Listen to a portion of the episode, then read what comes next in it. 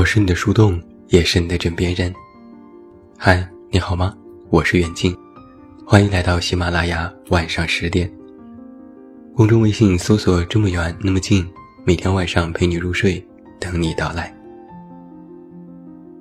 那在今天晚上的节目当中，远近为你送上的这篇文章题目叫做《变得不好惹后，人生仿佛开了挂》。我闺蜜。在北京和人合租，和他一起合租的舍友小 K，一开始客客气气的，两人倒也相安无事。然而时间久了，也许是看我朋友老实好欺负，小 K 渐渐对他就越来越随便。公用的洗手间，原本说好是轮流倒垃圾，但是轮到小 K 的时候。不知道是有意还是无意，总是不倒。大夏天的，姨妈巾就直接摊开放在垃圾桶里，放置了好几天，生了很多小虫子都不扔。我朋友被恶心的没办法，只好默默地包揽了这些活。一起外出吃饭，两个人各点了一碗拉面，朋友又追加了一份鸡块。鸡块上来之后。朋友刚准备夹一块吃，小 K 就开口说：“你说你都那么胖了，还敢吃油炸食品？”说着，就把那盘鸡块往自己的方向拉，全然不顾朋友尴尬变红的脸。朋友喜欢海淘一些日本的沐浴露、洗发水什么的，平时放在浴室里。小 K 就偷偷的拿去用了好几次，每次盖子也不拧紧。被闺蜜发现了，然后她也没多计较，就是长了个心眼儿，每次用完都收起来放回自己的房间。然而，在有天晚上，她洗完脸涂抹乳液的时候，发现自己平时舍不得用的一千块钱的神仙水都快见底了。想也知道，小 K 肯定趁着朋友不在家的时候。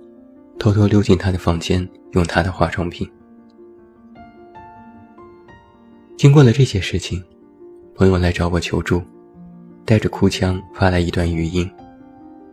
他说：“怎么办呢？我又不敢和他撕破脸，每次就只能是默默的忍受。可殊不知，过分的牺牲和忍让，只会让身边的人越来越骄纵。”一直把他当做了软柿子掐。在《生活大爆炸》里曾经这样说过：“你太善良了，这个世界将把你啃得尸骨无存。”善良是很珍贵的，但是善良要是没有长出牙齿来，那就是软弱。你的一味退让，只会让别人越发的肆无忌惮。你的隐忍和懦弱。也只会让别人更加的得寸进尺。自媒体作家晚晴曾经说过一件这样的事情：他和两位故人见面，其中一位红光满面，神采飞扬。晚晴笑着调侃说：“看来日子过得不错嘛。”朋友幽默地说：“自从当了泼妇，日子那叫一个舒心。”你看他，愁眉苦脸的，就是因为什么人都要忍，什么事都要受，搞得自己肝气郁结，还得看中医。而当了泼妇之后，那些欺软怕硬的人，看见朋友那个样子，就会自动的远离。当然了，说的是泼妇，自然是要加引号的。上级不公正，那是对别人。那些喜欢嚼舌根的人，看到他就自动闭嘴了，日子不要太舒服哟。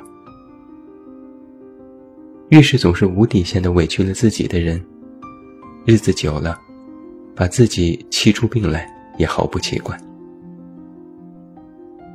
但反之，做一个不好惹的人，也许才是这个复杂社会的处世之道。就像是之前热播的电视剧。《延禧攻略》当中的魏璎珞，她不是传统意义上的玛丽苏女主，不是不明世事的傻白甜，而是一朵不好惹的黑莲花。刚入宫的时候，魏璎珞因为相貌出众、绣工拔群，惹来一众宫女的嫉妒。其中有一个宫女锦绣，看不惯她在刺绣考试当中被夸赞，三番五次的挑事儿。晚上睡觉前，锦绣嚣张地拿起了茶壶，将水浇到了魏璎珞的被褥上。而璎珞二话不说，直接打来一桶水泼到了锦绣的床上、身上，可谓是以其人之道还治其人之身。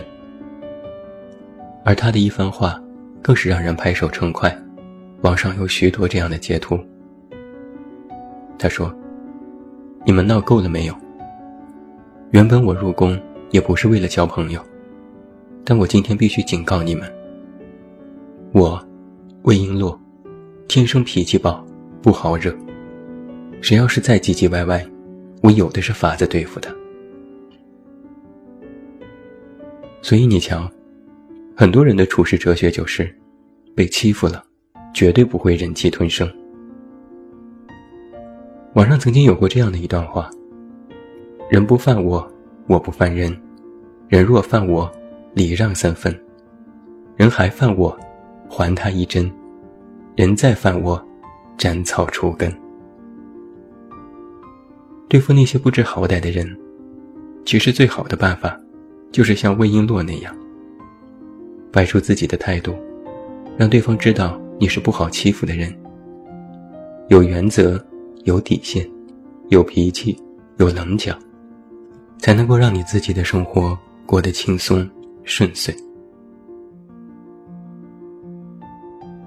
作家三毛有过一段出国留学的经历，在闷热的机场，父母抹着眼泪为他送行，并且再三地叮嘱他说：“在外待人处事要有中国人的教养，凡事忍让，吃亏就是便宜。万一跟人有了争执，一定要想，退一步海阔天空。”三毛把这些话默默地记在了心里。刚到国外的时候，外国的女生们都对他很好，大家都抢着整理内务。然而三个月过去之后，铺床、擦桌子、洗地板、清理废纸，却全部都成了三毛的任务。